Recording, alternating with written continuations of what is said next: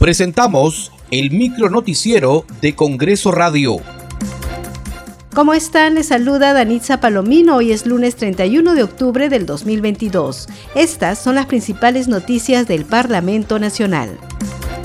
En la Comisión de Fiscalización hoy se continuará con la indagación de la existencia o no de conductas culposas o dolosas por parte de altos funcionarios, autoridades y servidores públicos en el manejo de la emergencia sanitaria nacional por la COVID-19. Entre los invitados a esta sesión se encuentran el expresidente de la República Francisco Sagasti, el expresidente del Consejo de Ministros Vicente Ceballos y la ex coordinadora de los ensayos clínicos de la Universidad Peruana Cayetano Heredia, Cintia del Pilar Castillo, entre otros.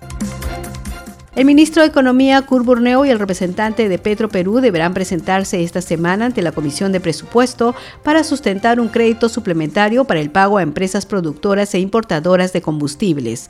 Así lo informó el presidente de ese grupo legislativo, José Luna Galvez, luego que la Comisión de Presupuesto acordó reprogramar la citación del titular de Economía ante su inasistencia debido a un problema de salud. Lo importante es que, que los funcionarios vengan y expliquen claramente, porque esta es una comisión técnica y tenemos que enfocarlo técnicamente y darle la prioridad, pero no ha llegado la información. El presidente Petro Perú renuncia, el ministro de Economía no viene, entonces nos falta información. Y no tienen este, tampoco cabeza en Petro Perú. Yo espero que ya venga alguien a explicarnos en detalle qué está pasando y cómo van a tomar acciones correctivas.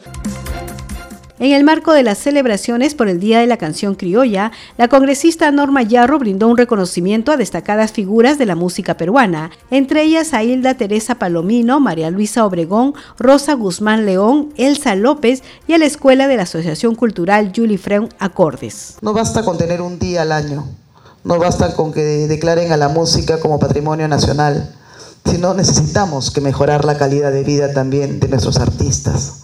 Ser productores de talentos, que no se vayan de nuestro país. ¿Y por qué no soñar nosotros con tener programas hechos acá en Perú, donde podamos sacar a nuestros niños, a nuestros jóvenes, a nuestros adultos como un producto nacional, pero con la ayuda económica del gobierno, de la empresa privada, de, las, de, de los poderes del Estado?